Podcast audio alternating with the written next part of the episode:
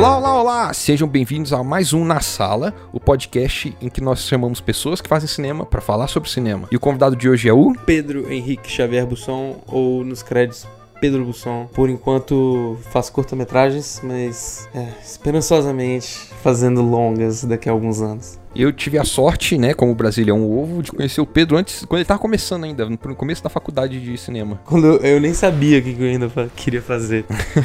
pois é, e hoje em dia, Pedro, você pode falar um pouquinho do seu currículo, como você chegou a ser onde você está, o que você já fez? Então, eu sou formado na UNB, Universidade de Brasília, já tem um tempo agora, mas é, o meu currículo são de alguns curta-metragens que eu fiz na UNB, que não saíram muito para festivais e tal.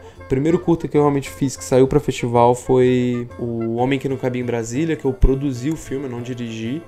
E foi um filme que assim saiu bastante bem para festivais aqui no Brasil, festivais nacionais. Ganhou alguns prêmios em alguns festivais assim, festivais menores, mas ainda assim foi um filme bastante significativo assim para mim e foi o que começou assim para eu querer fazer filmes assim que saíram mais.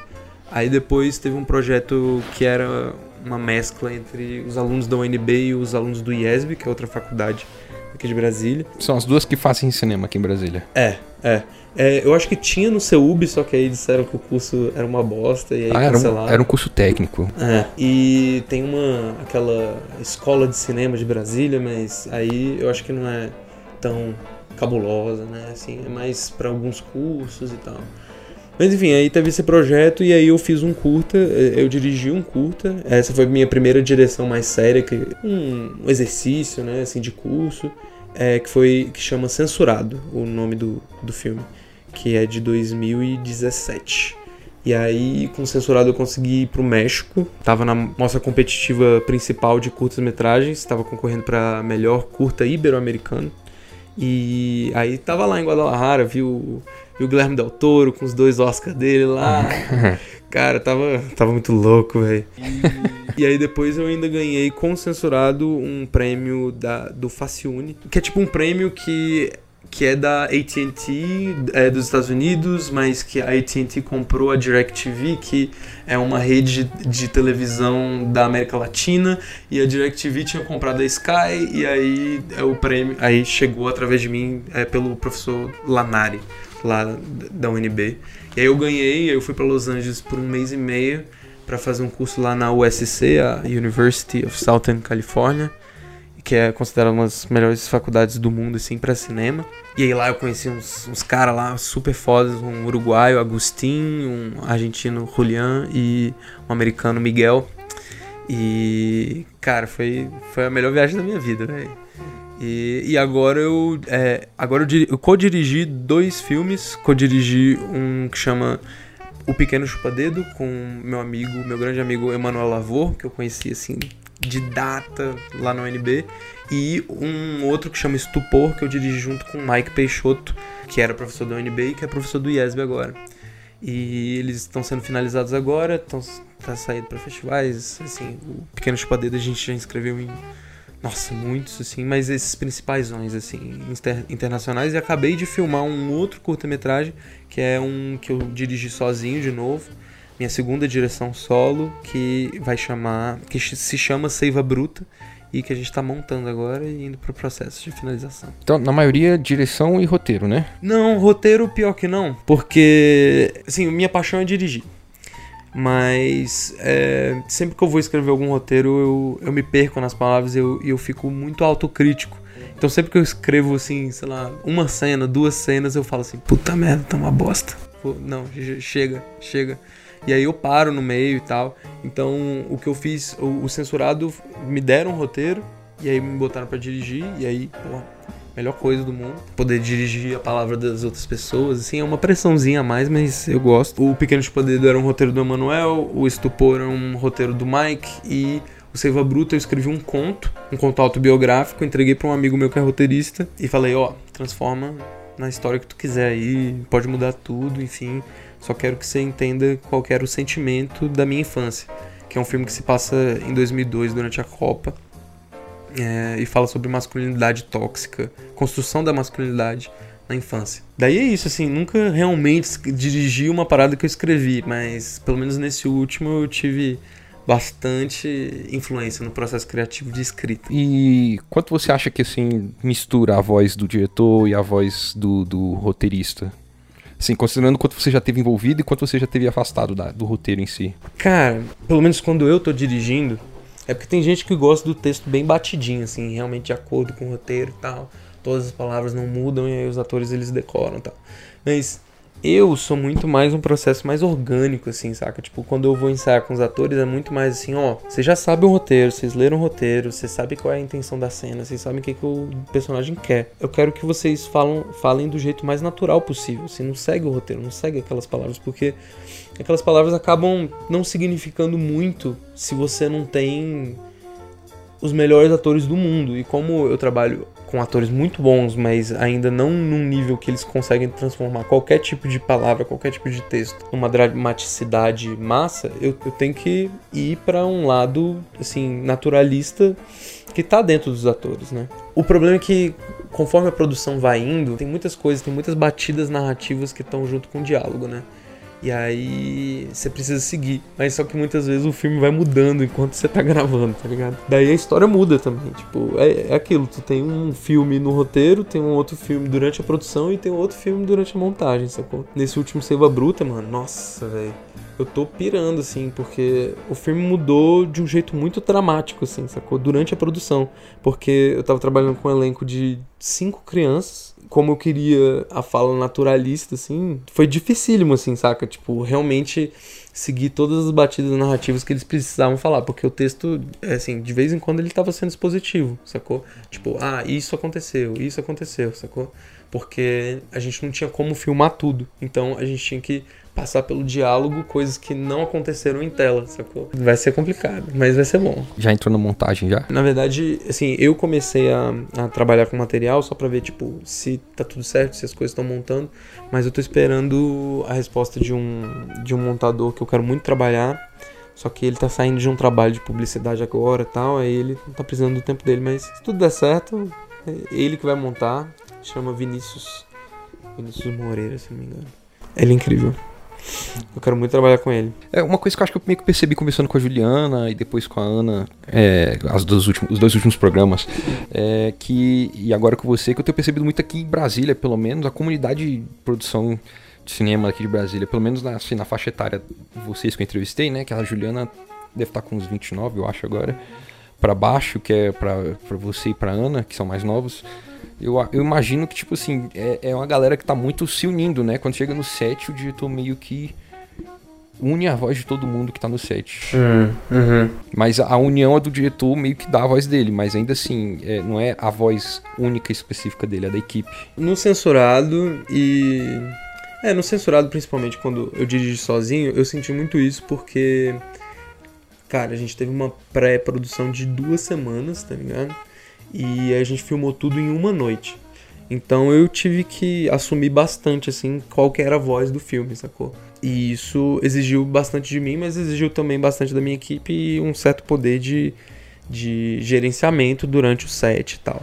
Só que, assim, especificamente no Seiva Bruta agora, eu trabalhei com uma equipe, assim, bem mais profissional. Tipo, é, a nossa assistente de câmera é a Joana Ramos ela, cara, já trabalhou em sei lá quantos longas, sacou? Tipo, era muito mais profissional e eu senti muito mais uma um trabalho assim autoral deles na área deles assim. Por exemplo a Joana era foquista.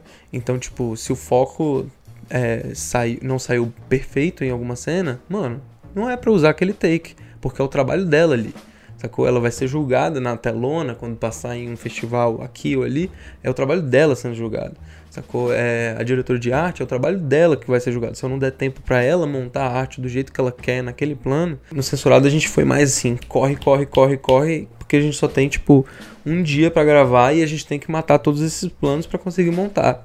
No Seiva Bruta foi muito mais tipo como que a gente consegue simplificar a decupagem, simplificar o que, que a gente vai fazer para que o trabalho de todo mundo seja respeitado, sacou? Acabou que eu me vi muito, tipo, à mercê do tempo sacou? Tipo, tudo tava exatamente do jeito que eu queria, porque a minha equipe me ouviu e falou: beleza, a gente vai executar o que, que tu quer.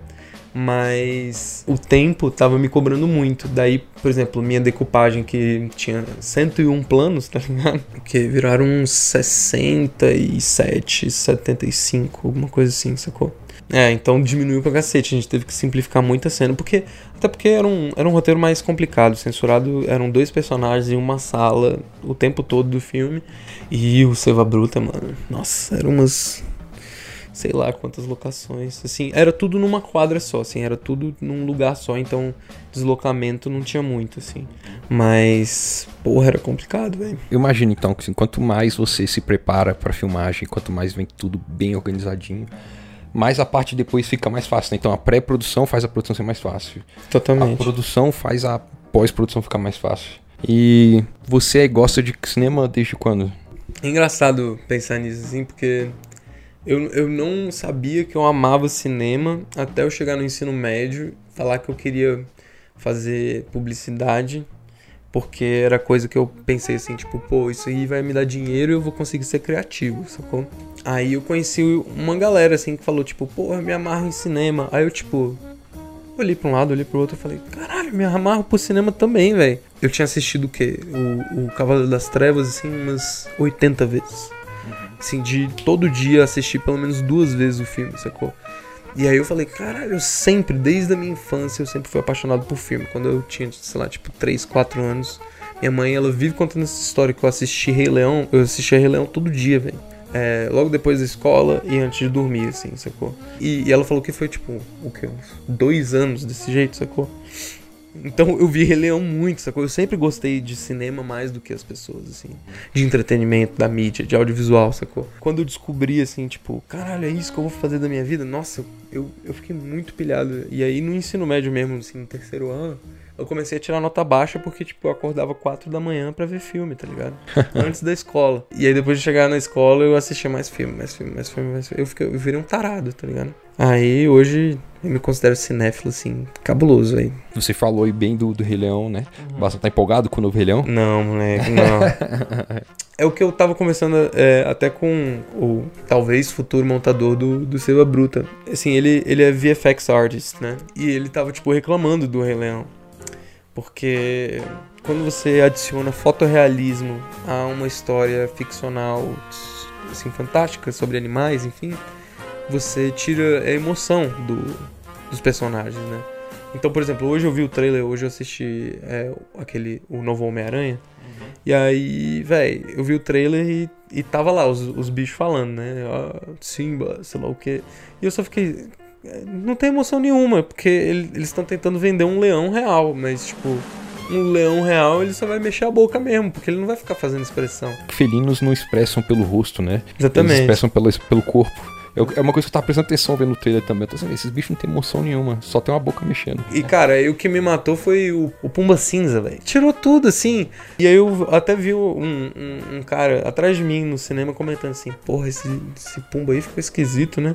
Aí eu falei, cara, é, é isso. O Pumba é um bichinho fofo no desenho, né? Exatamente. Não, é um bicho engraçado. É um bicho que solta feio. pum, é, sacou? É. E. Porra, transformar ele num javalizão assim, tá não, não dá, velho, não dá. Pois é, eu também não acho que vai ser legal, não. e assim, além do Cavaleiro das Trevas e do Rei Leão, teu, quais filmes você acha que marcou mais você? Tem um filme favorito? Eu sei que é uma pergunta filha da puta. Assim, os dois filmes que eu mais assisti na minha vida, definitivamente, assim, que eu mais repeti, que eu voltei foram Rei Leão, obviamente, quando eu era pequeno, Cavaleiro das Trevas, Clube da Luta, que eu assisti 68 vezes, se não me engano que foi um filme que me marcou muito, assim, tipo, assim, o valor de produção dele, o tanto de planos que o filme tem, o tanto de, de narrativas diferentes que tem, tá ligado? Eu só ficava vendo e tentando, tipo, absorver, assim, todas as camadas e todo, todo o trabalho que deve ter dado pra fazer aquela porra daquele filme, velho. E, véi, só Hollywood mesmo. Depois disso, o filme que eu mais reassisti, assim, mas aí foi, foram menos vezes, deve ter sido umas 10, alguma coisa assim foi A Liberdade Azul, do Kieslowski. Uhum. Que eu amo esse filme. Liberdade Azul que tem a Binoche, né? É. Você gosta dos outros dois? Fraternidade Vermelha e a Liberdade é branca? Não. A Fraternidade Vermelha e a Igualdade é branca. Igualdade é branca. É o que eu não assisti. Eu gostei dos dois. Assim, eu gostei de todos os três, mas assim, definitivamente o... a Liberdade Azul é o mais forte pra mim. Mas eu tenho que reassistir os outros dois, porque eu o que eu me lembro é de serem umas historinhas que não me tocaram muito, que era, pra mim foram meio besta, assim, sacou? Definitivamente o que eu menos prefiro desses é o, o vermelho. O branco eu já, já até curto e o azul é meu favorito. Não sei, tem alguma coisa na Juliette Binoche, assim, eu acho que eu tenho um crushzão nela, assim, velho. Assim, não, não só no, no Liberdade Azul, mas também no Cachê, tá ligado? Do Anik, no Cópia Fiel. Porra, ela arrasa demais, velho. Tudo que ela faz, ela arrasa, velho. Ela tem um jeito de dominar a cena, né? Nossa, Mesmo que a cena não seja sobre ela, parece que ela puxa a câmera. Exatamente. E também porque ela, eu acho que ela é uma atriz que sabe dominar os silêncios dela e, tipo, guiar a audiência com o olho. Tipo a Meryl Streep, assim, sabe? Quando que a Meryl Streep não precisa nem falar. O trabalho mais popular dela, o Di- Diabo Veste Prada. Tem cena que ela mal fala. Ela só olha assim e você já fala, tipo, Ih. Expressa mais do que com as falas, né? Exatamente. Se bem que isso é bom ver as duas interpretando juntas, né? Porra. Agora que a Binoche tá fazendo um filme hollywoodiano, É verdade, né, velho? Foi isso, é incrível, velho. Vamos pensar numa história aí, velho. coloca as duas, a Kate Blanchett e. Qual que é o outra do Diabo Veste Prada? A Anne Hathaway. Não, a outra, a, a, a Hunt. Ah, é, a Emily Hunt. Emily Hunt, pode estar aí, as minhas quatro atrizes favoritas. Caralho, bota fé, velho. Não sei o que acontecia isso, pra eu pegar fogo a película. Mas e aí, seu- e seus diretores favoritos, você ficam com. O Nolan ficou entre seus diretores favoritos? Não, Ou não. Só o Cavaleiro das Trevas, que é o ponto fora da curva dele. É porque eu me apaixonei pelo Cavaleiro das Trevas, principalmente pelo Heath Ledger, né? Que ele é meu ator favorito, tipo, desde sempre. Vai continuar sendo, assim. Segundo lugar pra mim é tipo o Rockin' Phoenix, sacou? Doido pra ver esse novo. Novo Coringa. Coringa. É, eu acho que foi um ponto fora da curva, assim, tipo, pro Nolan eu gosto muito de Memento, né? Mas, assim, os trabalhos que eu mais gosto dele é Memento e, e Cavaleiro das Trevas, e aí depois vem a Origem, sacou? Ele é muito focado no espetáculo, assim, sabe? Porque, tipo, ele é um diretor comercial, ele quer vender tudo. É, e eu também acho que, tipo, ele fica seguindo uma parada meio Kubrickiana, assim, sabe? Porque, tipo, o Kubrick é o, o cara pra ele, né? O crítico do Metrópolis, o Felipe Moraes, ele fala que as pessoas repetem tanto que o Christopher Nolan é o novo Stanley Kubrick que, Ai, meu Deus. que ele se convenceu. É, é, provável, velho. Não, eu, eu tava até conversando com um amigo meu que ele trabalha com animação, o Francisco Catão. A gente tava conversando exatamente sobre o Kubrick, assim. Assim, o Kubrick, ele é definitivamente o meu diretor favorito. Eu acho que ele tem a obra, assim, o conjunto de filmes mais diversos e complexos e misteriosos, assim, que eu já vi, sacou? E pra mim ele fez, tipo, a maior obra-prima do cinema, que é 2001, sacou? E eu tava falando com esse meu amigo sobre, tipo, por que que 2001, pra mim, é a epítome do, do que é cinema, assim, sacou? Porque pra mim, o Kubrick ele conseguiu transcender a importância do que, que é uma narrativa, a pouca narrativa que tem do filme dele, ser completamente focada no tema, que ele tá falando de evolução. E aí não só ele tá tipo só falando sobre o tema e tá usando a técnica do cinema puro, né, que é falar só com imagens e sons o que que tá acontecendo na narrativa e não com diálogo expositivo, é, que eu acho sensacional assim. E pelo menos até agora nunca vi alguém conseguir reproduzir de uma maneira tão exímia, tá ligado? Eu acho que o bicho consegue ser atemporal, assim, saca? Porque por mais que ele não tenha acertado algumas coisas em questão de tecnologia, o filme não é sobre tecnologia. Sim. Uhum. O filme é sobre a evolução humana, sobre o que, que ele espera que o humano vire, assim, qual que vai ser o nosso novo passo pra chegar em um outro lugar, pra gente virar o super-homem, esse Ubermensch, né? Tipo, não é à toa que ele bota Zaratustra. Tem que sair alguém muito absurdo. Pra conseguir, né? Porque eu acho que o Nolan meio que copia os temas do Kubrick. Os temas, entre aspas, né? Porque, tipo, Interestelar não tem o mesmo tema que 2001. É, é. Mas... Só tem a mesma vibe É, e tenta referenciar, né? Mas eu acho que, tipo, o Wes Anderson, por exemplo, ele pega muito da fotografia do Kubrick. Hum, Mas fica interessante. um pouco na fotografia. A direção de arte é completamente diferente. É Uhum. do, do Wes Anderson. David Fincher, ele tem o domínio de cena que eu acho bem semelhante. Aquele apuro técnico maluco dele. É bem semelhante também com o do Kubrick. Interessante. E qual que é aquele outro cara, o amigo do Tarantino? Paul Thomas Anderson. Isso, Paul Thomas Anderson. Eu acho que ele tem esse negócio de domínio do silêncio e contar a história com as imagens. Cara, realmente, assim, é Wes Anderson. A, a precisão da câmera, eu acho que é parecida com a do David Fincher. E definitivamente o trabalho de, de temas e de personagens é muito parecido com Paul Thomas Anderson. Então a gente tem, tem, tipo três mestres, entre aspas, vivos, né? Pessoas super vivenciadas. Cada um deles tem um pouco do que é o Kubrick. né? Exatamente, exatamente. O cara que eu acho que chega mais próximo do que eu consideraria, assim, obras meio Kubrickianas, assim, é o Paul Thomas Anderson. Sangue Negro consegue ser algo muito parecido com o que eu pensaria, assim, ah, se o Kubrick fosse falar sobre petróleo. Ele não falaria sobre petróleo, ele falaria sobre um personagem que meio que exemplifica todo esse processo americano do petróleo, entendeu? Tipo, Algo como o, o, o Robert Zemeckis fez no Forrest Gump. Hum, interessante. O Forrest Uhum. Gump, ele meio que representa os Estados Unidos no período da vida do Forrest Gump, né? Só que é o Forrest, é o Robert Zemeckis. É, Não é o- exatamente. É uma coisa muito mais, assim, felizinha, cheia de piadas, engraçado e tal, o que... Eu, eu gosto muito de Doctor Strange Love, mas, assim... E, e é genial, mas eu acho que eu prefiro Kubrick, assim, sériozão. E ele veio, tipo, antes dos grandes artistas americanos da década de 70, né? Total. Todos eles foram influenciados por ele e ele achava esquisito os caras serem totalmente diferentes do que tinha na época dele. Isso, é engraçado, né? Ele tava à frente de todo mundo e ele não sabia. Não, não é à toa que classificam ele como um dos grandes cineastas da nova Hollywood, né, assim... E ele veio bem antes de galera da Sim, nova Hollywood. Tipo, década de 50 ele tava fazendo filme. 2001 o Spielberg ele viu antes de fazer qualquer Uhum. filme, né? Tipo, o Spielberg vive falando que. Você acha que o Francis Ford Coppola, o Martin Scorsese... Pois é, o Scorsese veio mais, mais ou menos na, ép- na mesma época do Spielberg e o Coppola veio um pouquinho antes dos dois, mas ainda assim. eu- Não, eu tô querendo dizer que, tipo, o Coppola, você acha que ele tem uma vibe meio Kubrick? Porque ele, ele meio que vai pra todo gênero, mas todos os filmes dele são Coppola. é, eu só acho que é uma, uma questão assim de foco. Meio Uhum. diferente. Que o Kubrick, ele, se você for pensar em todas, todas as obras dele, ele gostava meio que de falar dessa dicotomia entre bem e mal do ser humano, né? O Coppola, cara, nem sei. Ele fala de tudo ao mesmo tempo e com uma propriedade, assim. Pode ser mas que o é, é porque o Coppola ele é meio louco, né, velho? Tipo, cara, o que, que é Apocalipse Sinal, velho? Assim, o que, que é Poderoso Chefão? São, são umas coisas muito.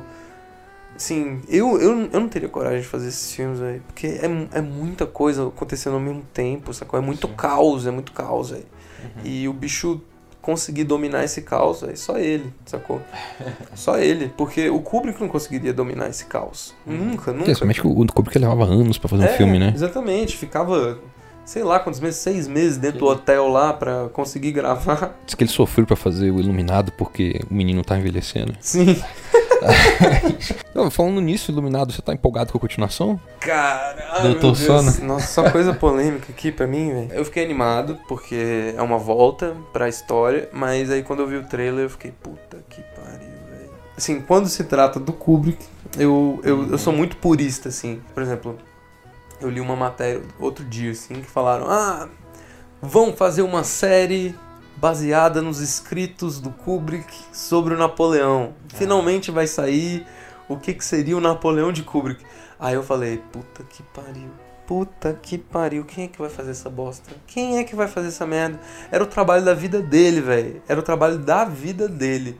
E ele não conseguiu fazer e fez Barry Lyndon porque porque tipo não deu, sacou? E aí sabe quem é que aparentemente vão chamar pra fazer é, essa porra desse Napoleão? Carrie Fukunaga, velho. Carrie Fukunaga de Beasts of No Nation, de True Detective. É o cara que tá dirigindo o James Bond agora. Ele tá dirigindo James Bond agora. Ele dirigiu aquele, aquela série Maniac É o do cara- Netflix. É o cara que dirigiu o, o episódio do The- True Detective, que tem a cena do, do, do take único lá, que tem um helicóptero voando. Ele, Não, eu acho que ele dirigiu todos os episódios de True Detective da primeira temporada. Como série de TV, eu acho que ele fez bom trabalho, né? Mas ele não é o Kubrick, velho. Tá, tá nessa onda, assim, de voltar a filmes antigos, né? Tipo, teve Blade Runner, vai ter Duna. Aí, aparentemente, aparentemente o Villeneuve, ele quer fazer agora o que que era? Ele vai querer fazer um outro reboot de uma outra parada que é meio que intocável, assim, sacou? Porra, é, o A Chegada foi um trabalho tão foda, velho. Tão foda, sacou? O bicho é bom de contar história nova, eu acho, sacou? Tipo, até o Blade Runner, que eu adorei, tipo, depois de pensar um pouco, pensar sobre todo o lore que é Blade Runner, eu fiquei meio assim, tá ligado? Tipo, porra. Eu, eu gosto do filme também. Eu gosto. Acho que a- algumas cenas dele são. Ainda bem que existe essa cena, que eu vi essa cena um dia na minha vida. Ainda bem que eu vi no cinema essa cena. Mas, no geral, eu acho o filme. Ele. Ele tem 2 horas e 40, né? Os últimos 40 minutos do filme são um saco. Toda aquela questão narrativa do final do filme, da menina, do. do... Isso, exatamente isso. O Harrison Ford entra em cena e aí o filme deixa de ser sobre um cara naquele contexto uhum. e ter os temas dele e passa a ser sobre revolução e mudança é. de sistema. E aí toda a construção e todo, toda aquela coisa emocional que a gente construiu com o personagem do Ryan Gosling meio que vai pra lixeira. Toda a questão do Harrison Ford ser é, é na Cyborg, é um androide ou não, que é no final do Blade Runner original, é meio que perdida, sacou? Tipo. Eles não se importam com isso, né? É, não se importam, sacou? Uhum. Não, não tem nenhuma dramaticidade nisso, tipo toda aquela questão da Rachel também, dela ter voltado e tal, aí tipo matam ela. Aquele desmundo de tecnologia para fazer ela ficar nova de novo na cena. Eu fiquei assim, ó, caralho, tá bem feito, mas é pra quê, né? É, moleque. e aí essa saída narrativa também, de que tinha no osso dela o código de barra lá dela, hum. que falava que ela não era S, é, que ela não era tipo 6, ela era 7, aí uhum. por isso ela conseguia engravidar. Tá, tá, ligado? Ele, em vez de fazer um, um noir que fazia questionamento sobre o que faz a gente ser humano, que nem o original, ele fez um filme messiânico, né? Porque chega no final, eles encontraram Jesus ali, que é aquela menina, e aí eu fiquei, não, de deixa isso pro planeta dos macacos. O planeta dos macacos faz isso bem. tipo isso. é, bem, é, faz bem melhor, eu acho, velho. Você precisa de muito mais construção para ter Sim. aquilo, sacou? E tá ligado? Uma sociedade secreta aparece no final do filme, assim, tipo, você não tem nenhuma construção para aquilo, tá ligado? Assim, e eu assisti os curtas que. Os três curtas, né, que levavam para o Blade Runner 2049, que é, e eu até montei, eu botei eles no Premiere, montei eles juntos como se fosse um, um, um longuinho assim, sacou? Assisti eles diretão e depois fui pro cinema, tá ligado? Uhum. E, porra, assim, esses três curtas foram muito bem feitos, assim. Por mais que numa escala menor do que o Blade Runner 2049, mas foram muito bem feitos. Uhum. E para mim, cara, se tivesse lançado tipo um longa como se fosse aquilo ali, porra, ia ser. Sim. Foi muito foda, porque não, não pisou no Blade Runner é, original, sacou? Uhum. Só meio que deu deu umas faíscas do que que o mundo virou, sacou? É muito bom isso. Ah, não, eu, eu lembro que assistindo o filme no cinema, eu tava interessadíssimo em saber o, a história do personagem do Dave Bautista uhum. no começo do filme, ou alguns do a, a, a, replicante lá que luta contra o Ryan Gosling no final do filme, uhum. que eu fiquei assim, eu quero saber mais de quem é essa mulher, a, a chefe da polícia, eu queria saber mais como é que era a relação dela com os policiais da delegacia. Eu queria saber mais sobre tudo aquilo. E o filme me negou tudo isso porque ele tinha que ser maior do que a vida. É aquele grande negócio que em aula de, de roteiro sempre falam não faça um filme sobre os Correios, faça um filme sobre a carta, sacou?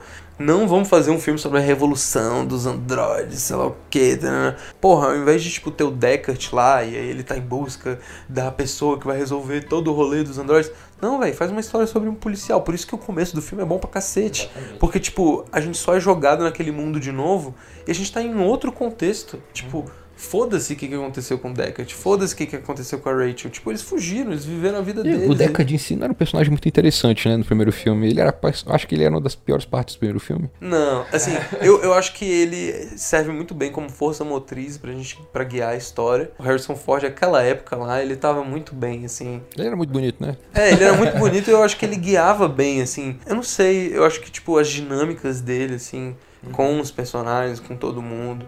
Eu acho que até, assim, por uma confusão que aconteceu do Harrison Ford com o Ridley Scott, assim, fez com que o jeito que ele atuou o Deckard fosse, assim, confuso num jeito que o nosso cérebro fica confuso, assim, de quem é esse homem? Uhum. E, porque, e, e eu acho que por causa dessa confusão, a gente ficava realmente com aquela dúvida, assim, de tipo, uhum. porra, ele é replicante ou não? Ele sempre foi meio estranho ali no uhum. filme, né? Sim ele atuava diferente. Ele, ele tem uns questionamentos, né? Os replicantes no filme são mais humanos que os humanos, né? Uhum. E ele tem os questionamentos mais humanos do que os outros humanos do filme. Uhum. É, mas, bom, é, queria poder continuar a conversa, que é muito bom conversar com você. Tá fácil a conversa e tem várias perguntas que eu normalmente guardo para dar mais apoio para conversa que eu faço com outras pessoas. Não dá para dar mais porque já deu tempo, é para ser curtinho esse podcast. Mas a gente faz outro depois. A gente faz uma parte 2, Pedro. Pedro, a missão. Foi mal que eu falo demais. Não, que isso, falou bem demais. É bom assim, que aí eu tenho mais coisas para fazer. Então, Pedro, alguma dica de filme aí pra galera assistir? Teve um filme que eu tô, tô falando para todo mundo ver que foi indicado ao Oscar de melhor filme estrangeiro agora, nesse último Oscar, que chama Capernaum, Cafarnaum, uhum. é, que é um filme é, libanês, é, que é dirigido por uma, uma mulher, mas esqueci o nome dela agora. Esse filme é foda. O último plano do filme, assim, eu tava chorando, assim, chorando, chorando, chorando, chorando, chorando. É um filme pesado, é um filme, assim, difícil de ver. Então, galera que, que não gosta de ver, assim, situações de muito sofrimento e tal. O personagem principal é uma criança de 12 anos, então não é para corações muito fracos. Mas o filme em si, assim, é absurdo, a direção é absurda. Para mim é impossível conseguir chegar nos lugares que essa mulher chegou. Fazer um filme de tanta qualidade do jeito que, aparentemente, que eu vi muitos, muitos vídeos de making off, essas coisas. Foi, é um trabalho homérico, assim, absurdo. Eu referencio para todo mundo. Virou uma das minhas referências agora, assim, do, do, do, que, que é fazer um filme. E eu acho que é um dos filmes que mais chegou perto do que eu falei antes de ser esse cinema puro, assim, que não importa tanto o que, que os personagens falam. O que mais importa é a ação deles, o que, que eles fazem e tal. E o filme trata de tantas temáticas, assim, ele fala de tanta coisa, tanta coisa que acontece no mundo que é absurdo. Alguma outra dica de coisas assim fora do cinema? Isso aí é até meio batido, mas é a minha graphic novel favorita, assim, pelo menos hoje em dia, é Mouse. Eu acho que é uma história muito importante para todo mundo ver, assim, tipo, foi o primeiro quadrinho que ganhou o Pulitzer, né? É, foi. Todo mundo sabe o que aconteceu na Segunda Guerra Mundial tal, mas eu acho que é sempre bom a gente dar um, um check, assim, na nossa empatia e se lembrar, assim, do que, que aconteceu tal. Tem que fazer um desses pra ditadura militar, né? Porra, tem. Porra, tem. É, o, falando nisso, o Censurado, que é aquele curto que eu comentei antes, ele fala sobre a ditadura militar, né? 1971. São dois censores numa sala de cinema que estão censurando um filme. Eu, eu gosto desse filme. e para o pessoal acessar o seu trabalho, o que você tem que fazer? Se não me engano, é, para quem tiver, quem for assinante da Sky, no on demand lá da Sky ou no site da Sky, alguma coisa assim, o censurado tá lá disponível, porque eu ganhei o concurso lá e eles me botaram. Mas já já ele vai estar disponível no YouTube e aí é só procurar no meu Facebook, no meu Instagram. Instagram meu Instagram é arroba Pedro Henrique Busson, B-U-S-O-N. E é só pesquisar no, no Facebook, é Pedro Henrique Busson, que aí você me acha e provavelmente eu vou ter vou ter postado lá o link do, do filme. E os próximos filmes, como eles estão indo para festival, ainda não estão disponíveis, mas é, já já. para fechar aqui o podcast, qual música que você vai sugerir aqui pra gente terminar e o pessoal hum. ouvir aqui agora? Tem uma música que eu adoro, que eu ouço sempre. É de um filme do do Carlos Saura, Cria Cuervos. Cria Corvos. E aí o Carlos Saura ele falou que escolheu essa música porque porque era uma música meio popzinha assim, sabe, que era, era só uma música para para tá lá assim, não era para significar muita coisa, mas aí depois que ele lançou o filme, todo mundo ficou viciado na música. O nome da música é Por que te vas? Por que te vas com um final com um ponto de interrogação, que é da Janete o nome do álbum é Série 3x4.